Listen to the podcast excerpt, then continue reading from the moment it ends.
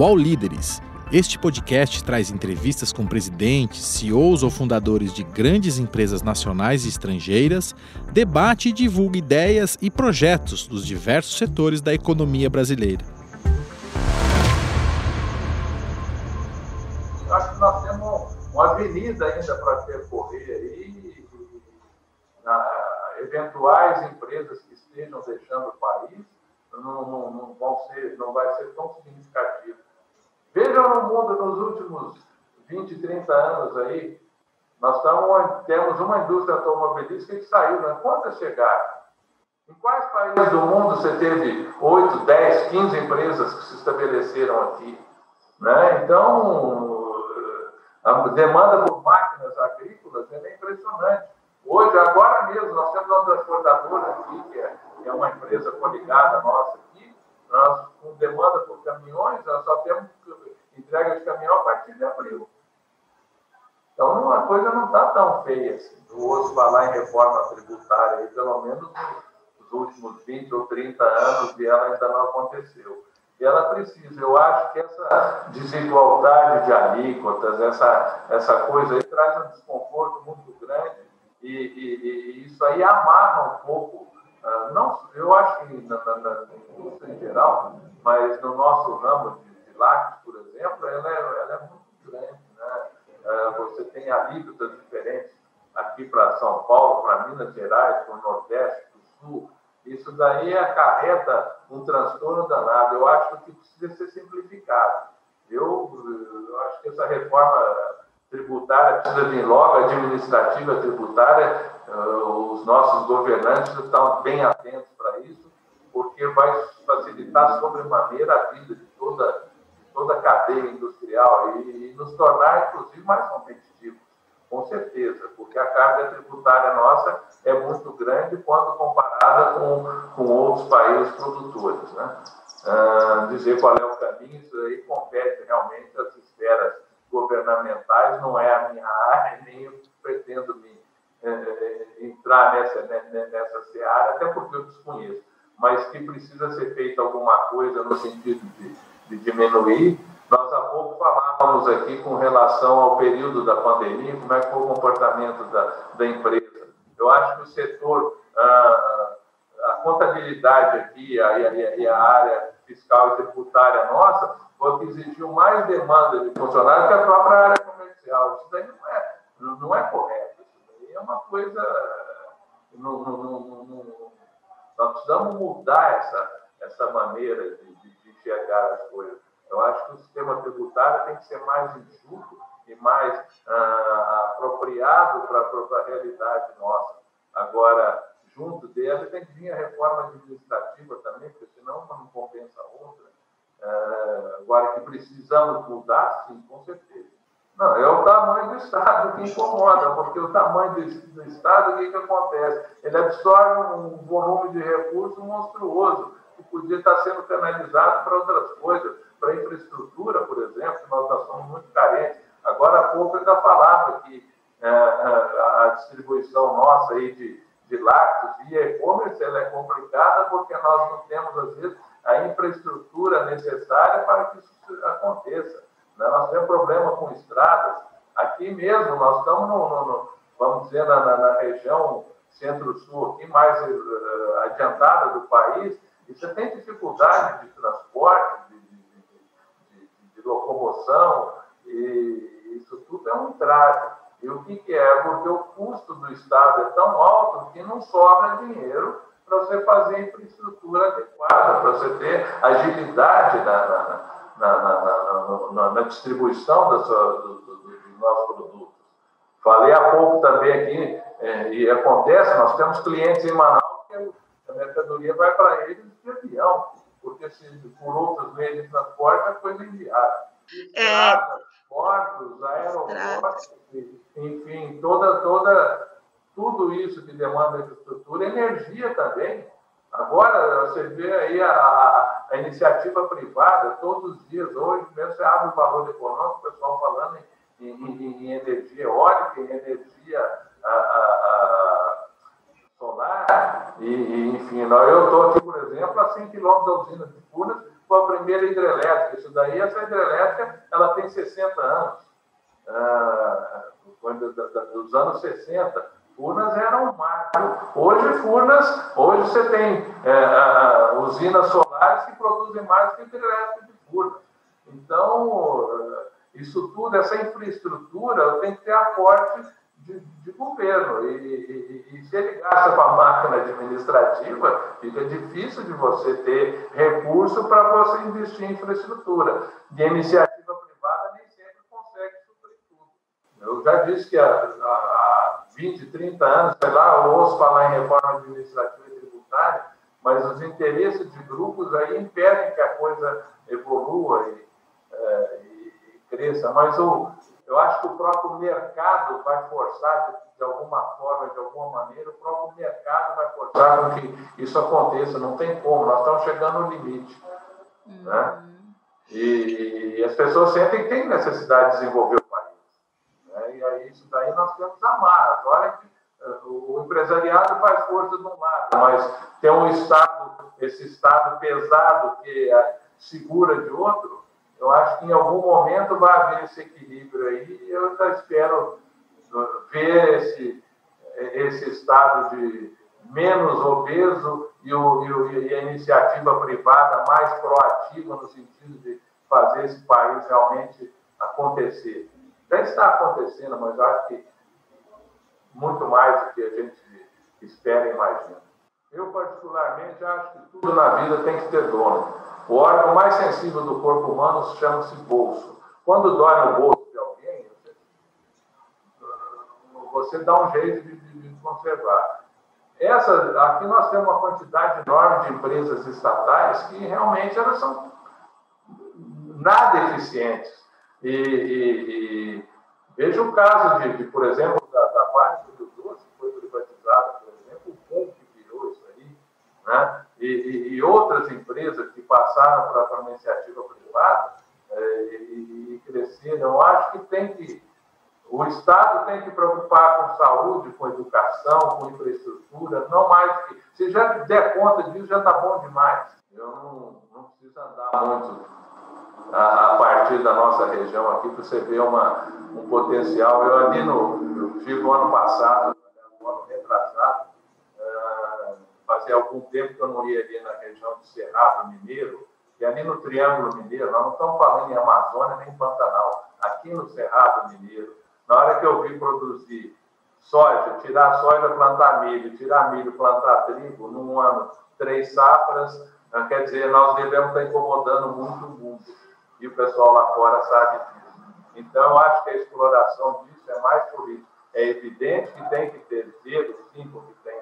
Porque o que tem para para explorar nas terras que nós já temos é, é, é, é, uma, é uma vastidão. O Brasil explora muito pouco ainda do seu território agrícola.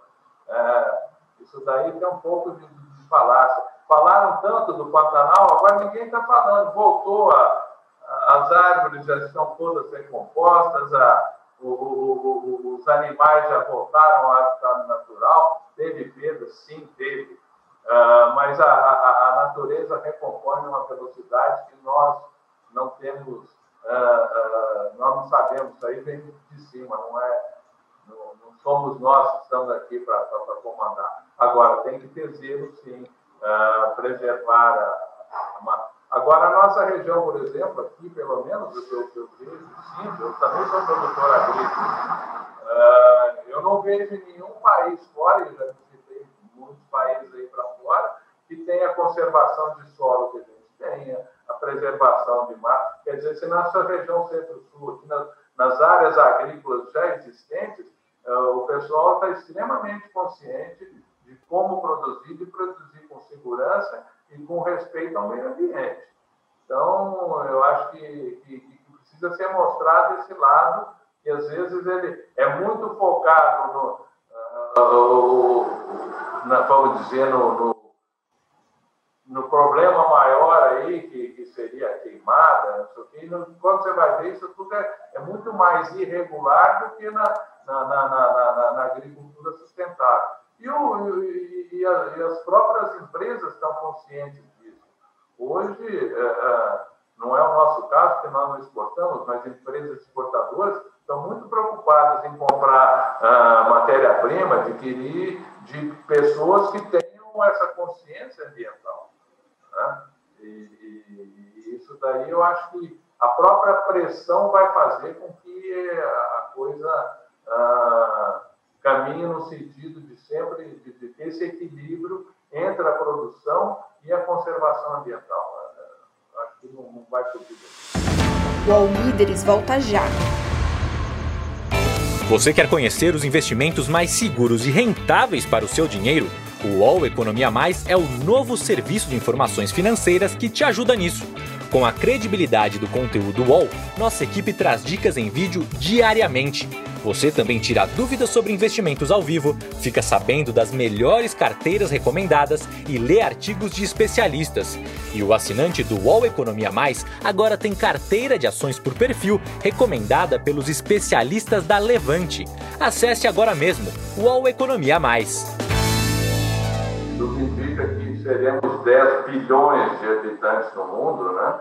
É, em, em curto espaço de tempo. Mas o Brasil tem dado mostras de poder suprir essa, essa, essa demanda de alimentos.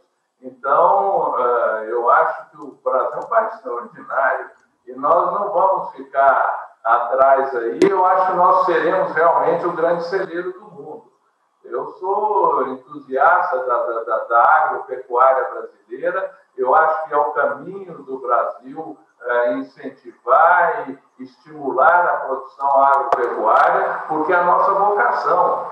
Qual é o país do mundo que tem, uh, tem água em abundância, tem, uh, tem iluminação? Nós temos luz no, do, Rio Grande do Sul até o, o norte e nordeste. Então, eu vejo o Brasil como realmente uh, o, o país fadado a ser o celeiro do mundo. De forma que ah, há preocupações, com certeza que há preocupações com essa gama enorme de pessoas que passam fome, isso daí é uma realidade. Mas eu acho que nós temos que incentivar cada vez mais a produção agropecuária no Brasil para fazer suprir essa, essa lacuna que existe. A manteiga, por muitos anos, ela foi aí vilã, né? Então, muita gente associava o consumo de manteiga a problemas cardiovasculares, e o que, na realidade, o tempo mostrou que não é bem essa situação. E, e a manteiga, hoje, ela está colocada aí como um alimento realmente extremamente saudável.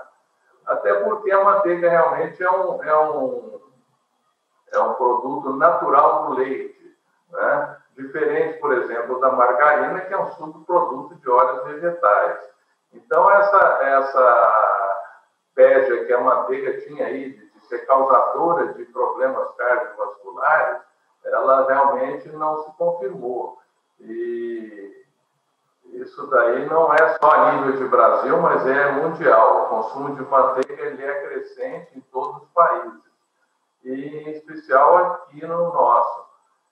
Quanto aos outros produtos lácteos também, eh, no caso os queijos em específico, também houve um aumento muito grande de consumo de, de, de queijos e, e, e, derivados do leite. O que, eu, o que eu avalio é o seguinte, à medida que as pessoas têm um poder aquisitivo melhor, elas conseguem ter acesso a alimentos, elas procuram uh, sempre produtos de a proteína, né? E normalmente a proteína animal. Não só o caso do, estou citando lácteos, mas veja a própria carne, nas suas diversas formas, seja a carne bovina, a carne suína, a carne de frango, enfim, isso daí o consumo uh, aumentou uh, sensivelmente nesses últimos anos.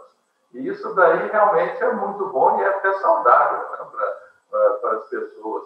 Então, eu vejo dessa forma esse, esse incremento da, da, de consumo, principalmente de, de, de alimentos de, de, uh, de, proteínas animais. No primeiro momento foi a questão realmente sanitária, né? a preocupação nossa manter a integridade dos nossos colaboradores. E, E aí, naquele primeiro momento, no final de março, ah, afastamos diversos dos nossos colaboradores, ou por outra, afastando, mantivemos alguns em casa, ah, porque nós temos na vinha, principalmente nos queijos, demandam uma, uma concentração maior de pessoas. Na manteiga não, porque é bem automatizado hoje e ela você tem menos pessoas uh, aglomeradas. Mas nos queijos, em especial, aquilo não precisamos afastar vários dos colaboradores e houve até uma diminuição da produção de queijos naquele primeiro momento. Uh, mas aí a coisa fomos nos adequando e aquilo foi paulatinamente voltando com, com, com isolamento, enfim, a, foram feitas adequações aqui dentro no sentido de, de não ter solução de continuidade na produção. Com relação ao consumo, é evidente que o consumo aumentou. Se, por um lado, os restaurantes estavam fechados, uh, por outro, o consumo doméstico ele cresceu e as pessoas passaram a consumir mais produtos em casa e, e, os produtos lácteos foram bastante consumidos, inclusive a manteiga. As pessoas fizeram mais bolo, mais torta, mais, enfim, uh, produtos que a culinária uh, solicita manteiga. De forma que eu diria que houve um equilíbrio. O que se perdeu por um lado, ganhou por outro. Né? Uh, então, esse foi o, aquele primeiro momento.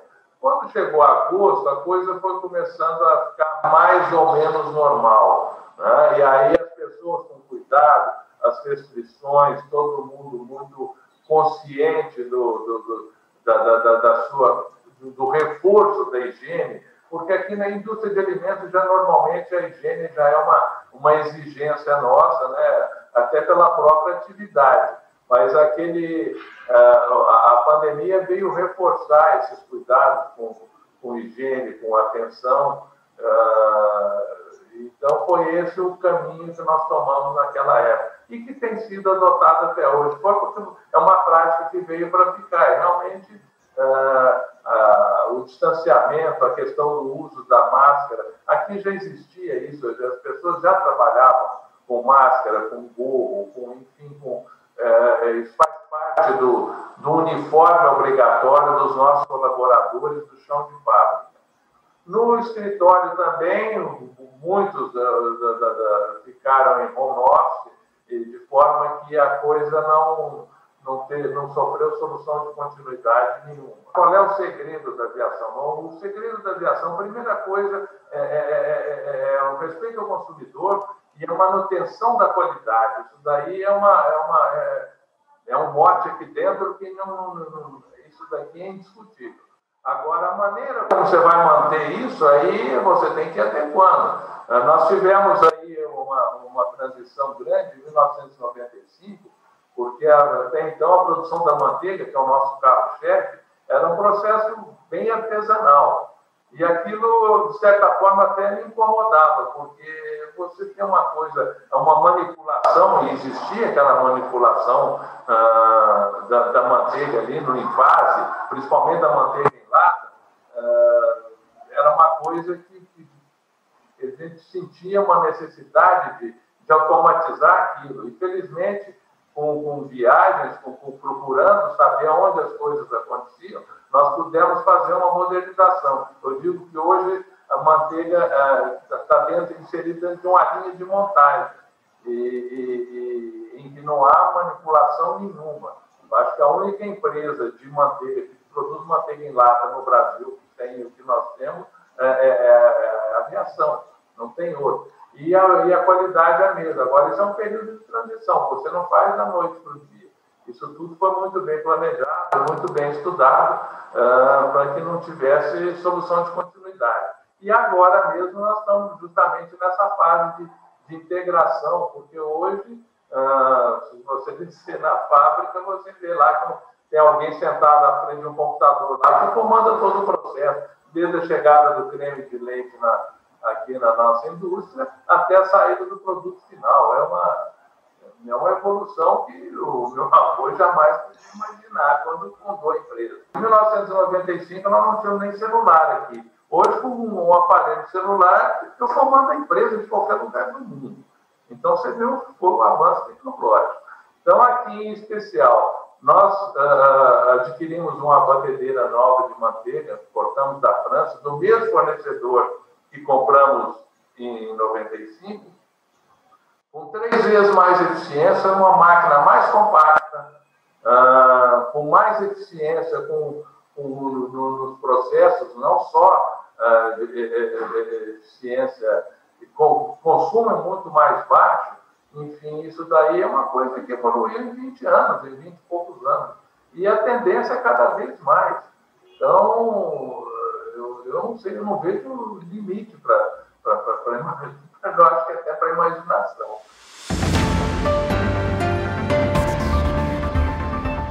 O All Líderes tem reportagem de Beth Matias,